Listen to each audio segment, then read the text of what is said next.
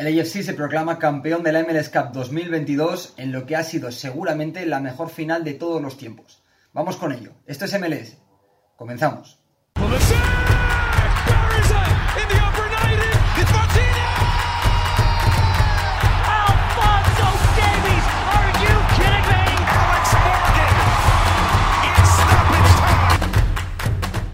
Hola a todos, bienvenidos un día más a Esto es MLS, la casa del soccer en español. Ya tenemos ganador de MLS 2022 de esa MLS Cup y es que Los Ángeles FC se proclama campeón de MLS Cup por primera vez en su historia y completa así un doblete fantástico de Supporter Shield y MLS Cup algo que no se conseguía desde el año 2017 cuando lo consiguió Toronto FC en aquel momento. Esta vez ha sido seguramente el mejor equipo de la temporada. Ya hablaremos más adelante, pero Cherundolo ha armado uno de los mejores equipos de esta competición, no solo en esta temporada, sino en las últimas eh, que le han precedido.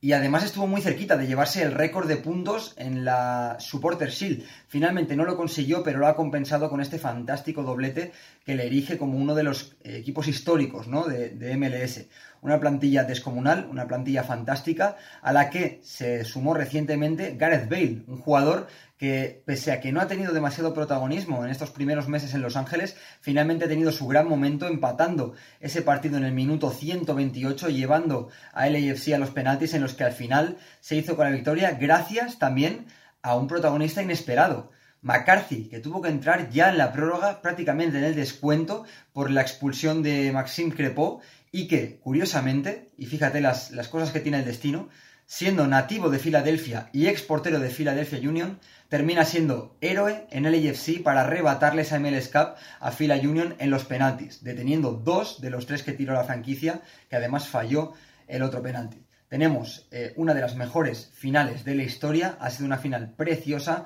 y hay que analizarla. Evidentemente, vamos a analizar el partido.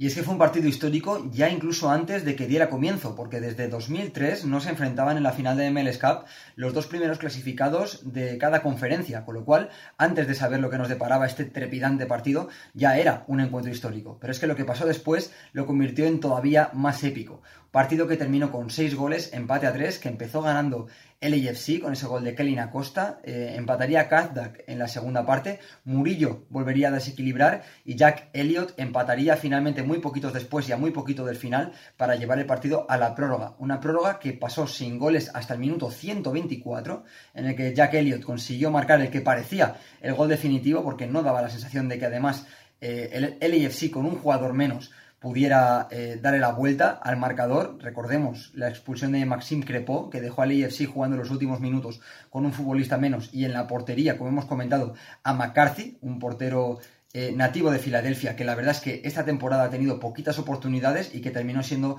un héroe inesperado. Antes de ello, ¿quién permitió a McCarthy erigirse como héroe del partido? Gareth Bale, un jugador que como hemos dicho llegó hace poquitos meses, nunca ha llegado a ser titular o nunca ha llegado a ser indiscutible en los planes de Cherundolo y que al final eh, esa estrella que tiene la ha sacado a relucir en el minuto 128 empatando de cabeza un partido que hasta el momento había sido súper emocionante y que con esto ya sí que terminó de, desmadrarse. El partido no, no dio tiempo de más, evidentemente se fue a la tanda de penaltis en la que Curiosamente comenzó con un error de Cristian Tello, que también había entrado hacía poco al terno de juego. El jugador español falló el primer penalti, pero McCarthy consiguió eh, parar dos de los tres que lanzó Fila Union. Un McCarthy que, por cierto, entró en el campo en sustitución de Opoku, que tampoco había sido de la partida, y tal conforme entró al campo salió, jugó unos cuantos minutos, pero tuvo esa doble salida, ¿no? Entrada y salida del campo, pero mereció la pena, porque, como decimos, Fila falló uno de los penaltis, pero los otros dos sí que los paró McCarthy. Todo para llevarlo al penalti decisivo que transformaría Ilie Sánchez uno de los jugadores que ha llegado también esta temporada a la franquicia de Los Ángeles, uno de los grandes fichajes que ha hecho la directiva, porque esta temporada se ha reforzado muy bien y luego lo miraremos, y que al final de alguna forma también marcó ese penalti decisivo y no solo ha sido muy importante durante la temporada con eh, sus actuaciones y con su juego, ¿no? siendo un poquito la manija de ese centro del campo, sino que encima fue decisivo marcando el penalti que le dio a LAFC su primera MLS Cup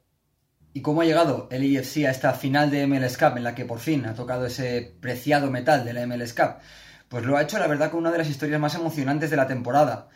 Eh, está claro que Fila Union, del que hablaremos un poquito más adelante, ya venía con una muy buena trayectoria. LAFC también, realmente desde su nacimiento ha sido una franquicia que ha conseguido muy buenos resultados, pero había visto cómo se agotaba su proyecto con Bob Bradley la temporada pasada, en la que ni siquiera clasificaron a playoff. Esta temporada, con la llegada de Steve Cherundolo y algunos muy buenos fichajes que luego comentaremos, eh, la franquicia ha reflotado y de hecho podía haber conseguido el récord de puntos en la temporada regular de MLS. Finalmente no lo consiguieron, pero estuvieron bastante cerca en una eh, Supporter Shield que también es verdad que ha estado muy peleada esta temporada y que han podido llevarse perfectamente tanto LAFC como Fila Union como también Austin o Montreal que venían apretando bastante bien por detrás.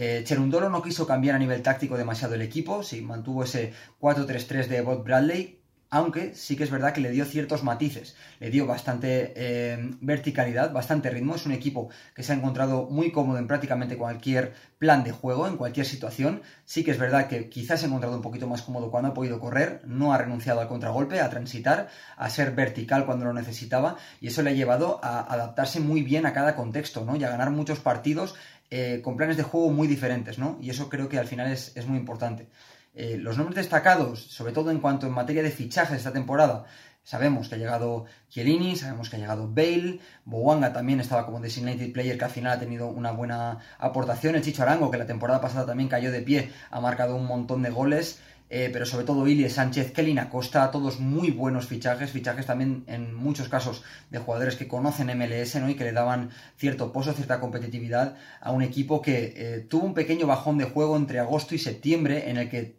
terminaron perdiendo las posibilidades de batir el récord de New England Revolution, ¿no? Como mejor campeón de la Supporter Shield, al menos en promedio de puntos, pero mm, han sido incontestables durante la temporada, han arrasado y desde luego son merecedores y justos merecedores de ese trofeo de la Supporter Shield y también, por supuesto, de la MLS Cup. Y enfrente, por supuesto, también un Philadelphia Union que ha sido de lo mejor de la temporada y que también es uno de los mejores proyectos de MLS en los últimos años campeón de la Supporter Shield en 2020. El equipo, de, el equipo de Jim Curtin está siendo uno de los equipos que mejor están jugando fútbol en la competición norteamericana y también que están consiguiendo bastantes éxitos, pese a que esta temporada finalmente no han podido alzarse con ese MLS Cup que de momento parece que se le resiste a un equipo que además siempre saca muy buenos talentos de la academia, en el caso de Brendan Aronson en su momento, ahora Paxton Aronson, que también se habla que puede volar rumbo a Alemania, al Intras de Frankfurt. Veremos qué pasa con, el bueno de Paxton. Pero hablando del equipo, sabemos lo que hay. Es un equipo que juega muy bien a fútbol,